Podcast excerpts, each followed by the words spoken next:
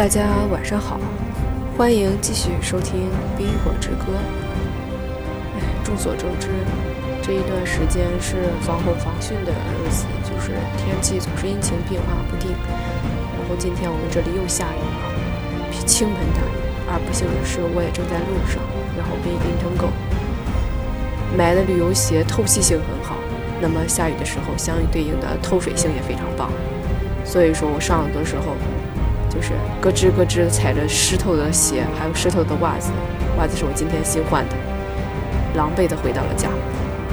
本来想晚上出去看一场电影，但是发现约不到任何人，所以说没办法，只能坐在这里给你们录节目了。还是因为天气原因，要是跑出去看电影，最后淋成落汤鸡回来，一件快乐的事情变成了一件很让人忧伤的事情，这个就不太好了。那么，废话不多说。陪我一起开始今天的权力之旅吧。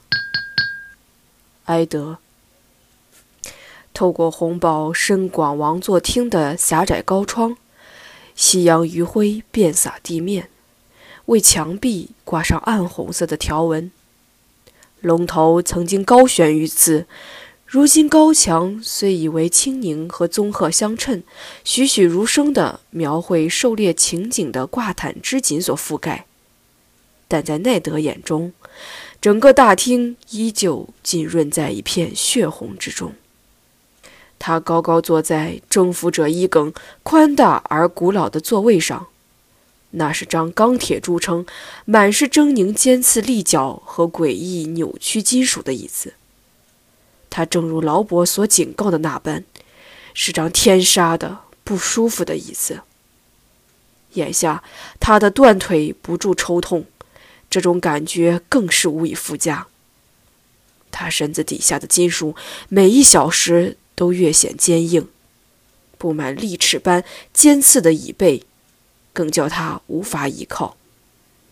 当年征服者伊耿命令手下铁匠使用敌人投降时的器械熔铸成一张大椅时，曾说：“做国王的不能舒舒服服地坐着。”一耿着傲慢的家伙该死，奈德阴沉地想。劳勃和他的打猎游戏也该死。你能确定他们不是土匪毛贼？坐在王座下方议事桌边的瓦里斯轻声问。他身边的派希尔大学士坐立难安，小指头则摆弄着一支笔。列席的重臣只有他们几个。前几天有人在玉林里瞧见了一只白公鹿。兰里大人和巴利斯坦爵士便陪伴国王前去打猎，同行的还有 Joffrey 王子、桑多克里冈、巴隆史温以及半数廷臣。正因如此，奈德才不得不暂代劳勃坐在铁王座上处理国事。好歹他还有椅子可坐。在王座厅里，除了王室家族和几位重臣，余人都得毕恭毕敬的或站或跪。前来请愿的人群聚大门边，骑士、贵族与侍女站在挂毯下，平民百姓则在走廊上。全副武装的卫兵肩披金色或灰色的披风，威严挺立。这群村民单膝下跪，不论男女老少，清一色衣着破烂，满身血污，脸上刻满了恐惧。带他们进来作证的三位骑士站在后面。土匪，瓦里斯大人，雷蒙戴瑞爵士语透轻蔑：“哼，说得好，他们当然是土匪了，兰尼斯特家的土匪。”奈德感觉得到大厅里的紧张气氛，在场人等不论出身高低，均屏息竖耳倾听。这也不是什么新鲜事了，自凯特琳逮捕提里昂·兰尼斯特之后。西境便宛如一座柴火库，奔流城与凯岩城均已召集风尘。此刻，两军正向金崖城下的山口聚集，爆发流血冲突是迟早的事。现在唯一的问题是如何能将伤害减到最小。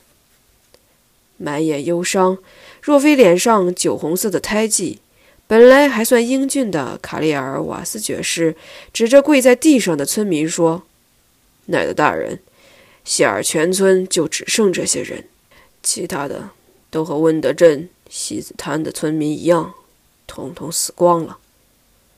起来，奈德命令村民们。他向来不相信一个人跪着的时候所说的话。你们通通都起来！谢尔的居民听了，纷纷挣扎着起身。一位老者要靠人搀扶才能站起，另一个穿着血衣的女孩则维持跪姿，怔怔地望着亚历斯·奥克赫特爵士。他身穿玉林铁卫的白袍白甲，站在王座下方，随时准备以死保卫国王，或者。奈德猜测，保卫国王的首相乔斯·雷蒙·戴瑞爵士对一位穿着酿酒师傅围裙的光头胖子说：“快跟首相大人说，希尔村发生了什么事。”乔斯点点头：“启禀国王陛下，国王陛下，他正在黑水湾对岸打猎。”奈德一边说。一边自忖，一个人有没有可能终身居住在距红堡仅几日骑程的地方，却依旧对国王的相貌一无所知？奈德穿着白色的亚麻外衣，胸前绣有史塔克家族的冰原狼纹章，黑羊毛披风用象征职位的银手徽章别在颈边，黑白灰三色正是真理的三种可能。我是国王之首，给予前首相。埃德史塔克公爵，告诉我你是谁，以及你对这些强盗所知的一切。俺开了，以前俺开了，呃，以前俺开了家酒馆，大人，在谢尔，就就在石桥旁边。大家都说俺酿的麦酒是金泽以南最好的，大人，请您见谅。可是大人，现在全都没了。他们进来喝饱以后，又把剩下的酒倒掉，然后，然后放火烧了房子。本来啊，大人，本来他们还打算要俺命，可他们没逮着。他们放火把把咱逼走。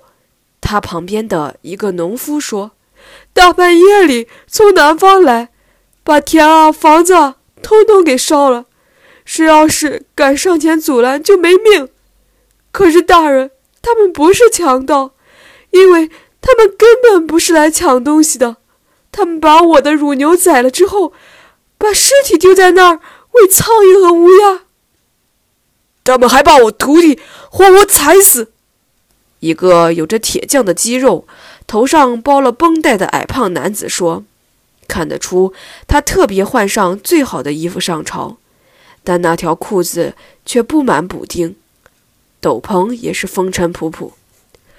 他们骑在马上，哈哈大笑，追着他跑来跑去，还拿枪戳他，当成是在玩游戏。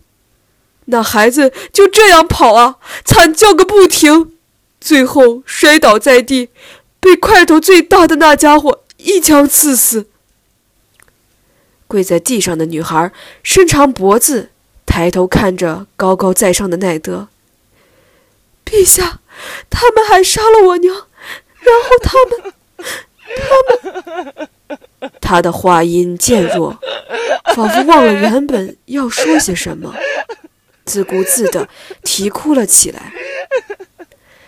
雷蒙·戴瑞爵士接过话茬：“温德镇的居民躲进庄园，可房子乃是木质。”入侵者便将其铺上稻草，把他们活活烧死在里面。有些人开门冲出火场逃走，他们便用弓箭射杀，连怀抱奶娃的女人也不放过。哎呀，真是可怕！瓦里斯喃喃道：“怎么会有人如此残忍呢？”他们本来也要这么对待俺们。幸好谢尔的庄园是石头做的，乔斯道：“有人想用烟把俺们熏出来。看到大块头说河上游比较有收获，就奔戏子滩去了。”奈德身体前倾，手指触碰到冰冷的金属，他每根指头间都是一柄刀刃，尖端是弯曲的利剑，犹如爪子般从王座的扶手向外伸展。虽然历经了三个世纪，其中有些刃叶依旧锋利逼人。对粗心大意的人来说，铁王座称得上机关密布。歌谣里唱着当初花了一千把剑，经过黑死神贝勒里恩的烈焰加热溶解，方才铸成王座。敲敲打打前后总共花了五十九天，最后的成品就是如今这座边缘如剃刀般锋利，无处不是倒钩和纠结的驼背黑怪物。这张椅子可以杀人，倘若传说属实，还真的杀过。艾德施塔克并不想坐上来，但如今他高居于此，而下面的人民前来请求他主持正义。你们有何证据指明这些是兰尼斯特家族的人？他问，同时努力压抑怒气。他们穿了红披风。或打着狮子旗吗？即便兰尼斯特的人也不至于蠢到这种地步。马科派伯爵士斥道：“他是个脾气暴躁、犹如好斗雄鸡的年轻人。虽然在奈德看来，他历练太浅，又太过血气方刚，但他却是凯特琳的弟弟埃德穆图利的好友。”大人，他们个个骑着骏马，身披铠甲。卡利尔爵士冷静地回答：“手中持有金刚长枪和宝剑，还有用来屠杀村民的战斧。”他伸手指指这群衣衫褴褛的幸存者中的一人：“你，对，就是你。说出来没关系，把你跟我说的话都告诉首相大人。”老人低下头。关于他们骑的马，他说。他们骑的是战马，我在维伦老爵士的马房里做过很多年，看得出其中差异。他们骑的马没有一匹是犁过田的，我敢以天上诸神之名发誓。骑好马的土匪，小指头发表意见。或许马是他们刚从别处抢来的。这群强盗一共有多少人？奈德问：“最起码一百个。”乔斯回答。而在同时，那包着绷带的铁匠也开了口：“五十个。”他后面的老太婆则说：“好几百人呢，大人，根本就是一支军队。”好太太，我相信您说的很正确。”艾德公爵安抚他：“你们说他们没打旗帜，那他们穿的盔甲呢？”你们有没有谁注意到上面的花纹或装饰，或者是盾牌和头盔上的家徽？酿酒师傅乔斯摇摇头：“大人，有的话那感情好，可他们穿的盔甲样式都很普通，只有，只有那领头的，他虽然穿的和其他人一样，可您绝不会把他和别人弄混。大人，那家伙块头可真大。”俺敢打赌，那些断言巨人已死的人没见过这家伙。他块头大得跟头牛似的，讲起话来声音响得像山石崩裂。一定是魔山！马科爵士大声说：“这还用问？一定是格雷果克里刚干的好事。”奈德听见窗户下方和大厅远端窃窃私语声此起彼落，不安的说话声。也从外面的走廊传来，在场众人不论贫富贵贱，都清楚，倘若马克爵士所言得到证实，代表着什么。克雷果克里冈爵士正是泰温兰斯特公爵的封臣。他审视着村民惊恐的脸孔，也难怪他们如此害怕。他们起初必定以为自己被拖来这里。是要在国王面前指控泰温大人为满手血腥的屠夫，而国王本人正是泰温的女婿。他很怀疑那几位骑士有没有给他们选择的余地。派希尔大学士从议事桌边沉重地站起身，象征职位的颈链不住碰撞。马科爵士，没有对您不敬的意思。但我们无法就此认定那强盗便是格雷果爵士。国内的大块头大有人在，但有人跟魔山一样吗？卡利尔爵士道：“我可从没见过，相信在场者也没人见过。”雷蒙爵士愤怒地说：“跟他站在一起，连他弟弟都像只小狗。在座诸君，请睁开您的眼睛吧！难道你们还需要亲眼见到他的印章盖上尸体才肯相信吗？这一定是个雷国，不会错的。然则，格雷果爵士何必去打家劫舍？派希尔问。靠着他的封君老爷，他不但坐拥坚固堡垒，还有自己的良田领地。此人可是个涂抹圣油、经过正式册封的骑士啊！这家伙是个虚伪的骑士，马克爵士道：“他是泰温大人的疯狗。”首相大人，派希尔语气僵硬地说。还请您提醒这位正直的骑士先生，泰文·兰尼斯特大人是我们王后陛下的父亲。谢谢您，派希尔大学士。奈德道：“您若不提起，只怕我们都忘了。”从高高的王座上，他看到大厅尽头有人溜出去，兔子就这么跑走了。他心想：“不，应该说是贪恋王后奶酪的耗子吧。”他瞥见莫丹修女带着三莎站在看台上，顿时火冒三丈。这不是小女孩该来的地方。但修女事先也不可能料想到，今天的会议内容并非繁冗的日常杂务，聆听百姓请愿、调解村镇间纷争，以及判定土地界时划分等等。下方的议事桌边，裴蒂尔·贝里希终于玩腻了他的羽毛笔，轻身向前道：“马克爵士、卡雷尔爵士、雷蒙爵士，可否容我问个问题？这几个村子都是由你们所管辖与保护，请问屠杀发生当时，诸位又在何地呢？”卡利尔·凡斯爵士回答。当时，我与家父都在金牙城下的山口，马克爵士也是。当这些暴行传到埃德穆·图利耳中时，他嘱咐我们率领小队人马前来搜索幸存者，然后带他们谒见国王。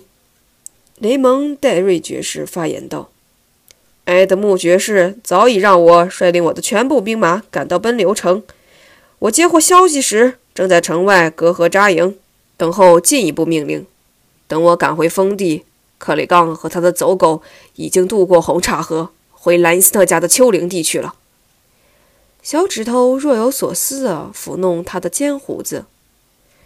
爵士先生，倘若他们再度来袭呢？他们要是有胆再来，我们就用他们的血浇灌被他们烧掉的田地。马克派伯爵士愤怒地说。埃德穆爵士已派兵驻防距离边境一日骑城内所有村镇与庄园。卡利尔爵士解释：“若还有人来犯，可不会像这次这么好过了。这很可能正是泰温公爵的目的。”奈德心里明白，借此压榨奔流城的力量，诱使那小伙子分散兵力。他小舅子年纪尚轻。英武有余，睿智却不足。他会竭尽全力守住每一寸土地，保护每一个依附他名下的男女老少。精明老练如泰温·兰尼斯特，自当很清楚这点。既然你们的田产和房舍都安全了，佩提尔伯爵道，那还上朝来做什么？三河流域的领主以国王之名维持境内和平。雷蒙·戴瑞说：“莱斯特的人破坏了和平，我们要求血债血偿。我们要为谢尔村、温德镇和西子滩的百姓讨个公道。”埃德穆同意，我们以牙还牙，用相同的手段对付格雷果·克里冈。马克爵士宣布。但霍斯特老爵爷命令我们首先得到国王的允许再出击。感谢天上诸神，还好有霍斯特大人在。与其说泰温·兰尼斯特是头狮子，不如说他是只狐狸。假如当真是他派格雷果爵士去杀人放火，奈德对此毫无疑问。他一定会特意嘱咐格雷果小心翼翼，夜晚行动，不张旗帜，扮成普通强盗。倘若奔流城反击，瑟西和他父亲便能坚称破坏和平的是图利家族，而非兰尼斯特。到时候，劳勃会相信哪一边，只有诸神才知道。泰西尔大学士又站起来。首相大人，如果这几位好村民坚信葛雷果爵士背弃了他神圣的誓言，转而奸淫掳掠，请让他们去见他的封君大人，向他去抱怨。这些罪行与王室无关，他们应当请求。泰温大人主持正义，这些当然与国王有关。奈德告诉他：“不论东西南北，我们均以劳勃之名行事。”和国王有关，派希尔大学士说：“此话有理。那么，我们该等国王回来再行赏。国王此刻正在河对岸打猎。”可能好几天都不会回来，埃德公爵说：“老伯要我暂代他处理国事，用他的耳朵倾听，用他的声音说话，而我将谨遵其意。但我同意，应该要知会他。”他在壁毡下看到一张熟悉的脸孔，罗巴爵士。罗巴罗伊斯爵士前跨一步，鞠躬道：“大人。”您有何吩咐？令尊与国王陛下一道外出狩猎。奈德说：“可否请你将今日之事通报他们？”大人，我这就去办。那我们是不是这就可以找格雷果爵士报一箭之仇了？马克派伯询问摄政的首相。报仇？奈德说：“我以为我们谈的是主持正义。”到克里冈的封地放火杀人，并不会恢复王国境内的和平，只能稍稍弥补你受损的自尊。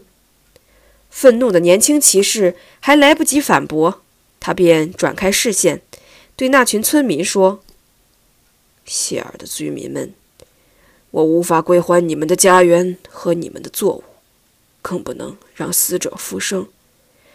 但或许我能以我们的国王劳勃之名。”还你们一个迟来的公道。大厅里的每一只眼睛都注视着他，凝神等待。奈德缓缓地挣扎着站起来，两手全力撑住王座，断腿撕心裂肺的剧痛。他尽一切所能不去注意疼痛。此刻千万不能在他们面前表现得很虚弱。谢敏认为，判人死刑者应该亲自操刀。我们在北境依旧保留了这个传统。我本不愿由他人代为执行，但看来我别无选择。他指指自己的断腿。埃德大人，从大厅西侧传来一声喊叫。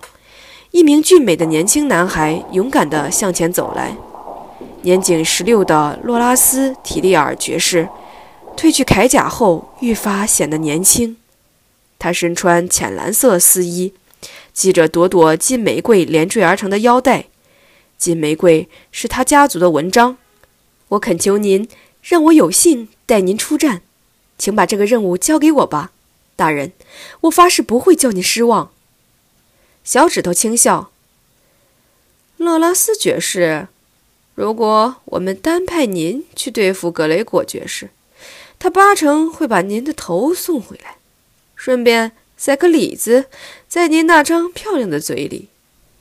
魔山可不会乖乖的看在所谓正义的份上束手就擒。我不怕格雷果·克里冈，罗拉斯爵士骄傲地说。